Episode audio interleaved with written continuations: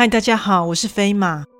相信大家在学生时期都有体验过夜教吧？由于夜教都是在晚上举行，据说非常容易招来好兄弟们的共襄盛举。飞马本身是没有碰上任何的异样啦，不知听众们是否有遇上无法解释的奇异经验呢？在这里插播一下，飞马最近接触到一项非常优质的产品。这是一家专业的发品及沐浴日常用品的品牌 W N K，他们的产品成分天然且散发宜人的自然香氛，且质地非常温和，洗发沐浴完后完全不会感到干涩。在此推荐给各位听众哦。飞马会在下方资讯栏提供专属优惠链接，点击进入卖场可享有听众专属优惠哦。有兴趣的话，欢迎参考看看。现在就来说故事喽。怪谈故事：厕所里的女生。这是在举行夜教活动时所发生的事。当时正值大学二年级，身为学生会成员的我，与团队一同筹办了给予新生震撼教育的夜教活动。除了想对新生下个马威，告诉他们谁是老大外，以及另外一个更重要的目的，当然是想给学弟妹们一个难忘的新生入学活动，为他们即将体验的大学生活拉开一个美好的序幕。在经过一连串筹备、场刊、演练等紧锣密鼓的过程后，整个活动流程总算大致底定。在松了一口气的同时，我们也深深佩服自己竟能操办出这样一场精彩绝伦的活动。于是，我们就在这样又期待，但却希望参加者受到心灵创伤啊，不是，只希望他们受到惊吓的前提下，就这样来到了活动当天。这天在大约十一点半，我们便将有参加夜教活动的学弟妹聚集到举办地点。在宣布分组组别后，接着说明活动路线以及分配每组活动所需的道具后。夜教活动就此揭开序幕。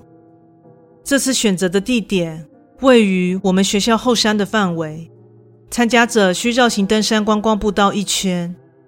在这山路昏暗灯光的照明下，参加者必须通过重重的吓人关卡。约在中段会经过一处公厕，必须在公厕中取得关键道具，之后再走回终点，活动才算大功告成。而我和其他两位工作人员正镇守在路途中央的公厕中。现在就来说说这间厕所的结构吧。这间厕所结构蛮奇妙的，是呈现 L 型的设计。自门口进入后，直排右边是四间连排厕所，左边是一整座水泥材质的洗手台，接着横向处便可以看见三座小便斗。再往里面走，还有两间厕所，以及位于最后的工具间。其中一位女工作人员负责引领到达的小队，并说明等等需要在最后的工具间内领取道具。而另一位则躲在直排的第二间厕所，伺机下雪弟妹。说起我的话，因为我是男子汉，于是就躲在转入横向空间中的第二间厕所内。由于这里决定不开灯，所以我必须独自在黑暗又微臭的空间中待到活动结束。当然，在这期间若有队伍经过，我就必须尽责，但又必须拿捏分寸的吓人就是了。在活动开始后，约过了二十分钟，第一组学弟妹们总算来到。在听见少男少女们惊恐的尖叫声后，我这里的吓人力道就会轻微一些，所以在这组人战战兢兢地经过我的门前时，我仅是轻轻地推开门，并轻声“哇”的一下。即使只有这样，小组中就已经有学妹哭出声音来了。就当沉浸在这样幼稚的成就感中，给了一组组经过的学员们难忘的体验时，就当第五小组通关了好一段时间之后，伴随着由远至近的喧哗声，看来第六组学弟妹们已经来到。这时，听着前场两位工作人员与小组员们的互动，感觉他们应该会先闲聊一阵，才会开始进行闯关。好吧，感觉要过来我这关，应该还要一段时间吧。我就先慢慢累积能量，等会儿再一鸣惊人吧。此时，在前方热烈的交谈声中，我察觉到一阵渐渐走过来的脚步声。嗯，已经有学弟妹先过来了吗？声音听上去只有一个人，步伐轻盈的感觉，应该是女生吧。随着声响越发清晰，我知道对方已经来到我所躲藏的厕所前面了。由于不能提早破梗，所以当下便屏气凝神，想说不能让对方察觉里面有人。脚步声在停止片刻后，门外果然响起了女生的声音：“有人在里面吗？”对方在自言自语的同时，门也随之被敲响而发生轻微震动。当时执着着要完成任务。于是继续选择保持沉默。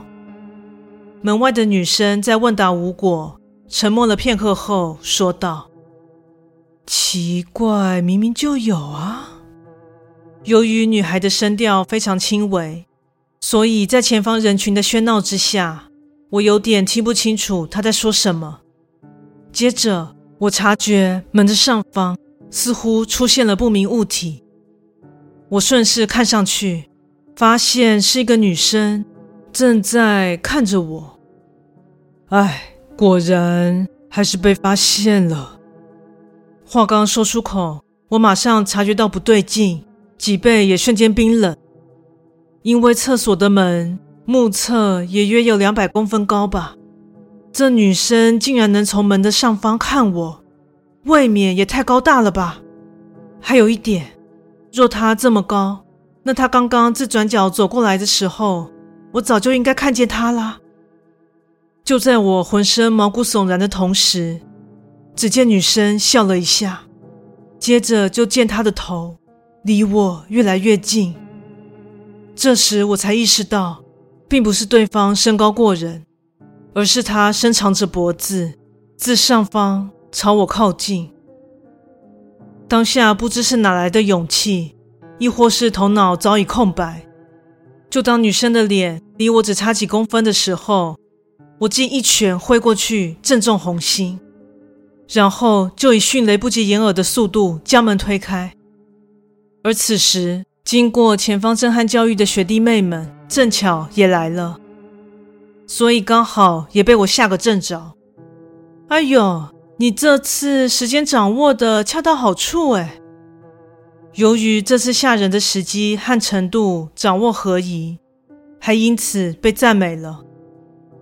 在大伙们浩浩荡荡的前往旁边的工具间拿道具时，我心有余悸的环视了一圈，只看见刚刚那女生一边注视着我，一边身轻如燕，边走边跳似的，就这样朝着小便斗旁边的墙面前进，接着。就这样进入墙壁里，消失了。